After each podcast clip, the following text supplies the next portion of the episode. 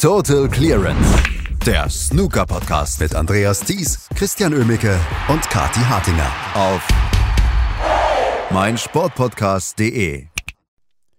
Das war ein Überraschungsfinale, was wir dort in Edinburgh gesehen haben, zwischen Gary Wilson und Joe O'Connor. Und Gary Wilson holt seinen allerersten Titel in seiner Karriere. Es hat lange gedauert, aber für viele Spieler ist es dann auch erst spät, dann mit dem Titel soweit. Wir denken an Anthony Hamilton zum Beispiel zurück. Über das Spiel, über das Match müssen wir natürlich sprechen und das Ganze drumherum und dass Weihnachten noch gar nicht vor der Tür steht für die Snookerspieler. Das tue ich heute mit Kathi Hartinger. Hallo Kathi.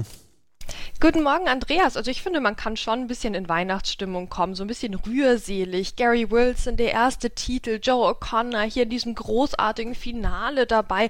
Also was will man denn mehr in der Vorweihnachtszeit? Das konnte man sich richtig schön anschauen mit so ein bisschen Glühwein. Ähm, das Problem ist halt leider, dass Joe O'Connor dieses Finale zunehmend entglitten ist und das schon ab dem dritten Frame, müssen wir sagen. Aber ganz von vorne, es ging hochklassig los. Ja, die ersten beiden Frames waren eine Demonstration Demonstration für alle, die sich dachten, ja gut, das Finale zwischen den komischen Hanseln schaue ich mir aber nicht an, weil wo ist Ronnie und so. Ne, Gary Wilson startete mit einer 102, fantastische Century Break, erstmal ein Statement. Joe Connor hielt dagegen 99 nächstes Statement. Ja, man musste dieses Finale zu diesem Zeitpunkt eigentlich mögen. Und dann im dritten Frame hatten wir das Drama. Auch das muss man als neutraler Snooker-Fan eigentlich mögen. Ja, wir haben eine 64 von Joe O'Connor, der dann den Frame-Ball verschießt auf die Mitteltasche. Ah, es war ein pinker Ball und das sollte ihm noch öfters passieren an dem Abend. Gary Wilson meinte nachher, ja, irgendwas hat da vielleicht gar nicht so hundertprozentig gepasst mit dem, mit dieser Mitteltasche. Aber gut, das ist natürlich für beide dasselbe und Joe O'Connor konnte sich da nicht drauf einstellen, hat den Frameball verschossen und Gary Wilson spielt à la John Higgins die 67 und bricht ihm das Herz im dritten Frame und geht in Führung und nach diesem Frame war eigentlich nichts mehr dasselbe in dem Match. Seien wir ehrlich, er hat äh, uns alle das Herz gebrochen, nicht nur äh, Joe O'Connor. Ja, doch, das hat schon sehr weh getan, weil Joe O'Connor ist ja derjenige von den beiden, auch der noch nie in so einem Finale stand. Mhm. Für Gary Wilson war das das dritte Finale. Und dann so ein Fehler im dritten Frame und der Gegner räumt auch noch ab das ist schon die Höchststrafe tatsächlich und das macht es dir dann natürlich nicht einfach, wieder reinzukommen in das Finale, in das du gerade eigentlich erst reingekommen warst mit der 99 und der 64. Ja, es ist auch insgesamt so, ich glaube, dass wir diesen, diesen Frame dann als den Knackpunkt in diesem Spiel dann äh, betrachten können, weil das ist am Ende, wir müssen da nichts in irgendeiner Weise keine Spannung oder so reinquatschen. Es war am Ende eine sehr einseitige Geschichte und von da an war es eine Einbahnstraße Richtung Gary Wilson und ich glaube, wenn äh, Joe Connor diesen Frame gewonnen hätte, dann hätte er das vielleicht so ein bisschen ähm, ja, offener gestalten können. Ich meine, hätte, wenn und aber, wir wissen es nicht und wir können natürlich hinterher immer schlau reden, aber dieser Frame, ähm, der hat so diesem Match so ja, die Richtung vorgegeben dann. Definitiv, leider. Denn Joe Connor bis zu diesem Zeitpunkt hatte ja gespielt, wie er die ganze Woche gespielt hat. Das war fantastisch, da waren tolle Bälle dabei, ähm, gutes Positionsspiel und dann klappt das mit dieser Mitteltasche nicht. Und danach sollte Joe Connor keinen 50er Break mehr schaffen im gesamten Match.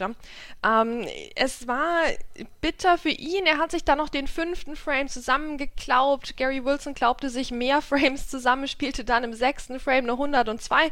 Ne, Gerade wo du wieder dachtest, Joe Connor kommt jetzt vielleicht doch nochmal über die Hintertür rein ins Match. Nee, das ließ Gary Wilson nicht zu. Und dann haben wir hier die Frames 7 und 8 nach einem sehr ähnlichen Schema. Ne? Joe, Joe Connor mal mit so 33, 34 Punkten, dann mit, mit 44 Punkten im nächsten Frame aber dann liegt halt Pink wieder vor der Mitteltasche statt in der Mitteltasche und äh, ja, Gary Wilson räumt wieder mit der 74 ab und diesen achten Frame fand ich besonders bitter, weil eben diese verschossene Pinke, die lag da vor der Mitteltasche ab dem Zeitpunkt, wo Joe Connor sie verschossen hat, bis Gary Wilson sie dann erst im Endspiel auf die Farben gelocht hat. Na, die lag da vor der Tasche rum als das, als das Denkmal des verschossenen Balls der vergebenen Chance von Joe Connor. Das war Folter, Andreas. Ähm, Joe Connor hat es zum Glück nach dem Match geschafft, noch zu lächeln, ne, obwohl er dann auch diesen zehnten Frame verloren hat, der 40 Minuten lang ging, wo sie es sich wirklich schwer gemacht haben. Ne? Die haben erstmal alle roten Bälle in die obere Tischhälfte verteilt, weil gut, man wollte ja den Abend auch noch ein bisschen ausdehnen. Es bestand ja durchaus Gefahr, dass es ein kurzer Abend wird. Nee, nee, nee, machen wir 40 Minuten, gar kein Stress. Ne? Und äh, Joe Connor eigentlich auch wieder mit sehr guten Chancen, hatte dann schon einen Vorsprung. Aber dann wieder der Fehler und Gary Wilson auf schwarz, holt sich auch diesen Frame und dann war das Ding komplett gelaufen.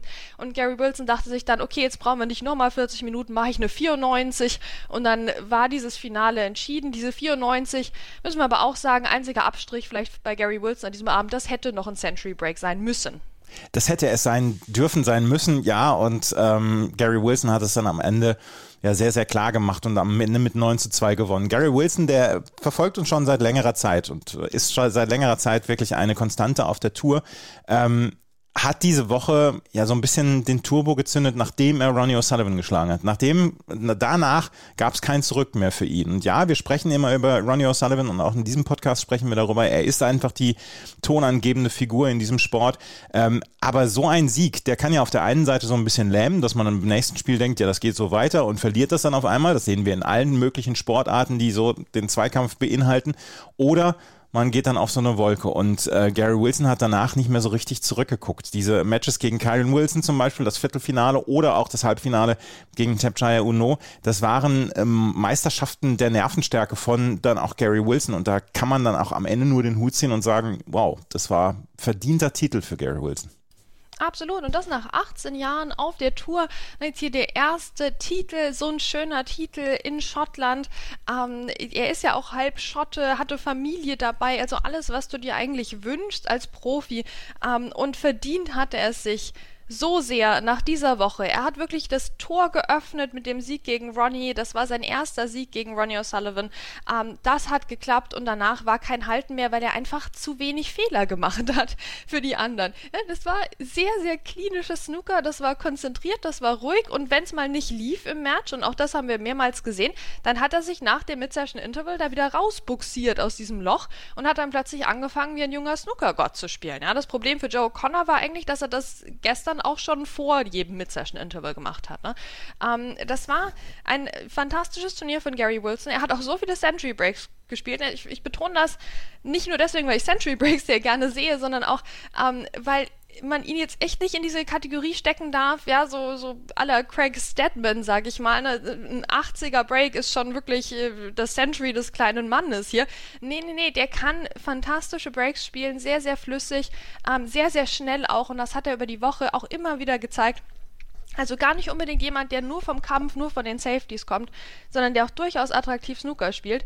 Ja, und jetzt haben wir ihn beim, beim Champion of Champions dabei. Ne? Wir haben ihn bei allen möglichen äh, Players Championship, ne? Grand Prix, wahrscheinlich, hoffentlich auch. Also es ist schon, ähm, es, es, es zieht sich jetzt noch einiges nach sich, dieser Turniersieg für, für Gary Wilson. Auch das ist immer eine interessante Geschichte für Leute, die ohne den Turniersieg vielleicht bei diesen ne, ganz Elite-Turnieren gar nicht dabei gewesen wären. Also auch hier noch eine, eine super Chance. Super Chance für Gary Wilson und vor allen Dingen es ist auch so ein bisschen ähm, ja eine Sicherheit für ihn. Er ist jetzt in der Weltrangliste auf Platz 18 vorgerückt mit diesen 80.000 äh, Pfund Preisgeld, die er dort bekommen hat und ist jetzt in einer deutlich deutlich sichereren Position und kann jetzt vielleicht noch die Top 16 angreifen und das wäre dann natürlich noch mal ein richtiges Feature. Ja, ja. Ich bin gespannt, wie es für ihn weitergeht, bin ich ganz ehrlich. Also ich freue mich für ihn, dass er jetzt bei diesen tollen Turnieren dabei ist, etc. und dass er so gut positioniert ist. Trotzdem es hat ja auch einen Grund, weshalb er 18 Jahre keinen Titel geholt hat. Ja? Ich kann mir durchaus vorstellen, dass wir ihn regelmäßiger in Viertelfinals etc. sehen werden. Trotzdem für mich ist das erstmal, bis er das mir anders bewiesen hat, eine, eine einmalige Sache, dass Gary Wilson einen Ranglistentitel holt. Ähm, da kann er mich gerne Lügen strafen beim nächsten Turnier. Wir haben ja zum Glück noch eins vor Weihnachten. Also Gary Wilson ja, ich bin gespannt. Er wirkte auch nach dem Match ja super happy einfach. Und das hat mich gefreut. Man hat es in seiner Stimme gehört, wie sehr er sich freut. Ist ja auch jemand, der durchaus mal tief stapelt, ähm, was die eigene Form angeht. So ein bisschen à la Judd Trump. Ne? Das, ähm, das war jetzt nicht der Fall nach dem Finale, sondern der Mann hat sich ehrlich und richtig und riesig gefreut über seinen ersten Ranglistentitel. Und das haben ihm ja auch viele gegönnt, viele andere Profis. Der scheint ja abseits des Tisches ein echt netter Typ zu sein. Nur am Tisch müssen wir auch sagen, Andreas, wir haben ja Zeit. Ne? Das Finale war nicht Klar. so spannend, können Ja, wir ja. ein bisschen über solche Sachen noch reden. Na, am Tisch ist er doch immer mal wieder in so Geschichten verwickelt, ähm, wo ich mir denke, der ist, glaube ich, echt nervig als Gegner, der Gary Wilson, oder? Der war doch vor ein paar Wochen, hatten wir erst diese Toilettenpausen-Diskussion Mhm. mit dieser äh, quasi Prügelei auf Twitter mit, mit Andres Petrov. Ähm, wir haben jetzt in der Woche war Karen Wilson, glaube ich, unzufrieden mit ihm und einer Reaktion in der Situation, ähm, was sich aber gut klären ließ dann auch nach dem Match.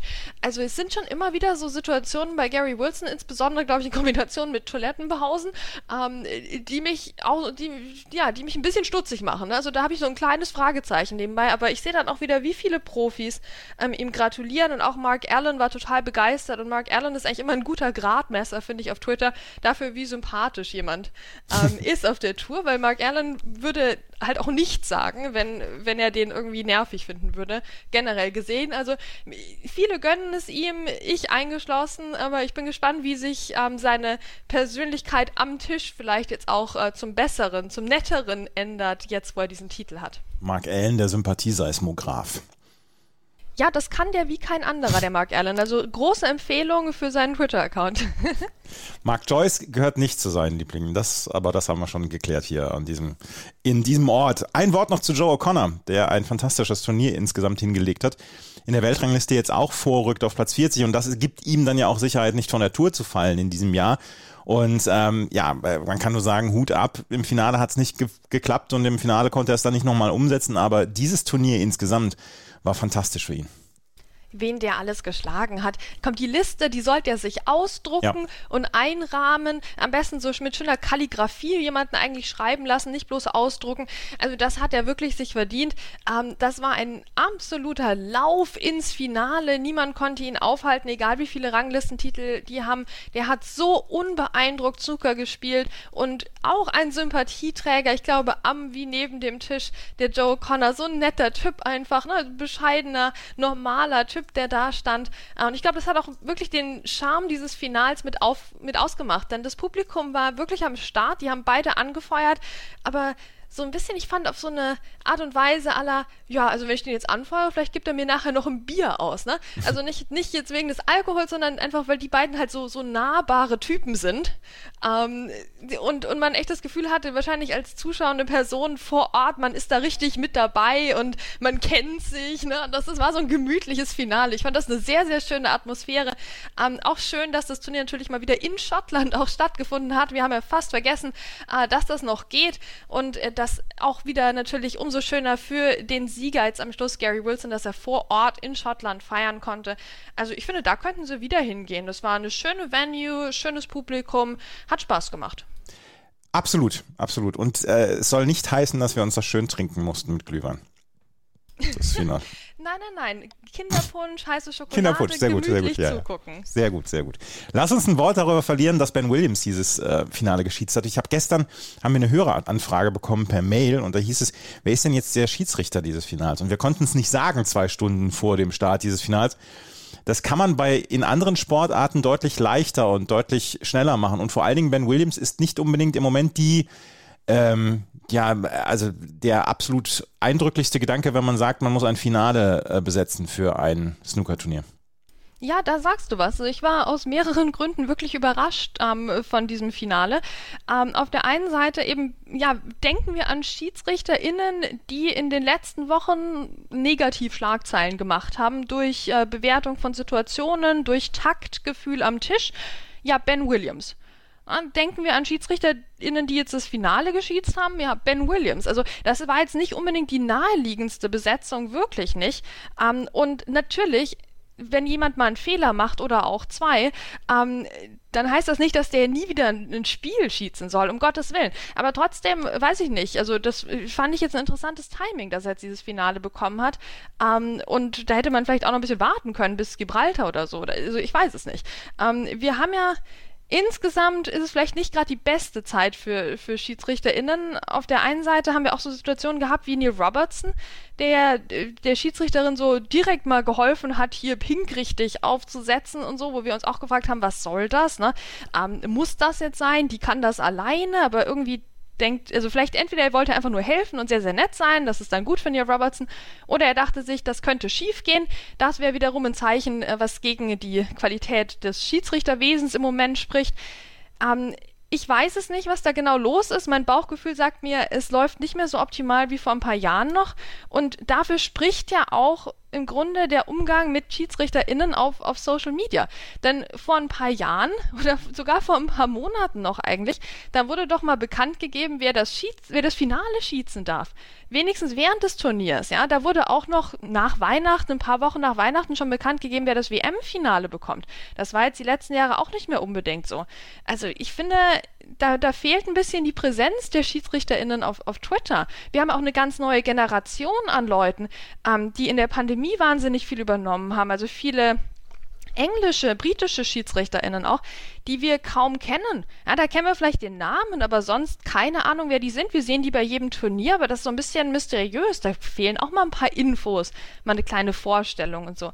Also irgendwas ist da im Busch, finde ich, gerade im Schiedsrichterwesen und ich hoffe, dass wir wieder dahin kommen, wo wir doch so stolz sind, dass die SchiedsrichterInnen genauso Fans haben wie die SpielerInnen und, und dass wir überhaupt keine Qualitätsprobleme jemals haben. Wobei ich sagen muss, also Ben Williams, ne, ich war überrascht, dass er das Finale bekommen hat, aber er hat es aus meiner Sicht sehr, sehr gut geschießt. Ne, da gab es keine Szenen, kein gar nichts. Nein, absolut nicht. Ich möchte aus dem Tennis noch erzählen, gerade bei Grand Slam Turnieren des Morgens, dann zusammen mit dem Zeitplan sind auch, stehen auch die SchiedsrichterInnen Ansetzungen fest. Und da ist es dann deutlich, äh, nicht präsenter, aber deutlich transparenter und auch bei den normalen Turnieren. Und das würde, würde ich mir auch wünschen, dass man dort an diese Infos dann schneller rankommt, weil ja auch der Schiedsrichter, die Schiedsrichterin eine, eine ja durchaus wichtige Figur in diesem Match ist und man sieht immer nur drei Menschen an diesem Tisch. Und das ist, äh, sind die beiden SpielerInnen und das ist Schiedsrichterin oder Schiedsrichter. Also da würde ich mir auch ein bisschen mehr Transparenz wünschen. Ja, das wäre doch schön. Wir hatten das ja schon mal. Na, Andreas, das ist ja das Problem. Ich wünsche mir jetzt ja nichts herbei, was irgendwie unmöglich wäre oder so, sondern das hatten wir alles vor ein paar Jahren und das ist uns irgendwie verloren gegangen. Mag natürlich auch mit dem allgemeinen Klima in den sozialen, sozialen Medien zusammenhängen, schön und gut. Trotzdem finde ich, da könnte man wieder was aufbauen und die SchiedsrichterInnen wesentlich nahbarer wieder machen. Ähm, und ja, das würde mich sehr, sehr freuen. Ich meine, die sind ja auch immer auf den Fotos dabei, wenn es äh, vorm Match, ne, wenn die sich die Hand geben und so, da steht ja immer der Schiedsrichter, die Schiedsrichterin im Hintergrund. Ja, die sind ja wichtig, die stehen ja in der Mitte.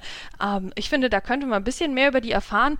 Ja, und mit diesen Ansetzungen, da sagst du was. Ne? Immer wenn du bei einem Live-Snooker-Turnier bist, dann siehst du irgendwo entweder Backstage oder auch da, wo es die Tickets gibt und so, liegt dann dieses ausgedruckte DIN A4-Blatt rum, wo mal steht, wer an welchem Tisch spielt und wer der schießt und, und wer da der Marker ist am TV-Tisch. All sowas steht da drauf und das wäre ein, ein kleines Foto ne, mit irgendeinem Handy gemacht auf Twitter hochgeladen und alle hätten diese Informationen, egal ob die bei dem Turnier sind oder nicht. Und das sind ja sehr unschuldige Informationen. Aber vielleicht willst du halt wissen, wer auf Tisch 5 spielt oder so. Oder wer das schießt. Oder ob dein Lieblingsschiedsrichter heute überhaupt im Einsatz ist. Ne? Das, ja, das wäre schön. Das wäre so einfach und so schön. Aber einfache Lösungen, wissen wir auch wieder seit der Players Championship, sind im Snooker oft nicht gewünscht. Aber das Cut-Off-Date wissen wir jetzt. Das steht fest, für ja, immer. Für immer. Lass uns noch auf die letzten Wochen vor Weihnachten zu sprechen kommen, weil es ist ja noch nicht vorbei hier. Wir haben jetzt in dieser Woche die Q-School, die spielen wird, aber auch die ähm, normale Tour wird noch nicht ähm, in die Sachen packen. Ja, genau, da kommt noch was. Also jetzt nicht zu früh die Geschenke einpacken, das kann man wunderbar noch tun während der English Open, die ähm, quasi nächsten Montag, also heute in einer Woche starten werden, ähm, im Brentwood Center. Also auch das natürlich wieder ein Home Nation Series Turnier, quasi die, die Scottish Open in grün. Und da fragen wir uns natürlich alle, was können die Top 16 SpielerInnen noch? Ne? Wie viele fliegen diesmal in der ersten Runde raus? Oder haben die sich mittlerweile wieder von dem Doppelschock, ja, German Masters und Scottish Open erholt? Ich weiß es nicht. Und wann spielt Ronnie? Ronnie spielt nächste Woche Montag. Das ist, äh, das steht schon mal fest gegen Ben Mertens, seine, seine zweite Quali-Runde. Aber da kommen wir dann drauf zu sprechen, wenn wir nächste Woche dann wieder hier bei Total Clearance dann auch über die English Open sprechen. Das waren die Scottish Open. Wir hoffen, das hat euch Spaß gemacht, unsere ja, Zusammenfassung beziehungsweise unsere Berichterstattung von diesem Event. Total Clearance, der Snooker-Podcast mit Andreas Thies und Christian Oemicke auf meinsportpodcast.de. Wie baut man eine harmonische Beziehung zu seinem Hund auf? Puh, gar nicht so leicht. Und deshalb frage ich nach, wie es anderen Hundeeltern gelingt, beziehungsweise wie die daran arbeiten. Bei Iswas Dog reden wir dann drüber. Alle 14 Tage neu mit mir, Malte Asmus und unserer Expertin für eine harmonische Mensch-Hund-Beziehung, Melanie Lippisch. Iswas Dog mit Malte Asmus. Überall, wo es Podcasts gibt.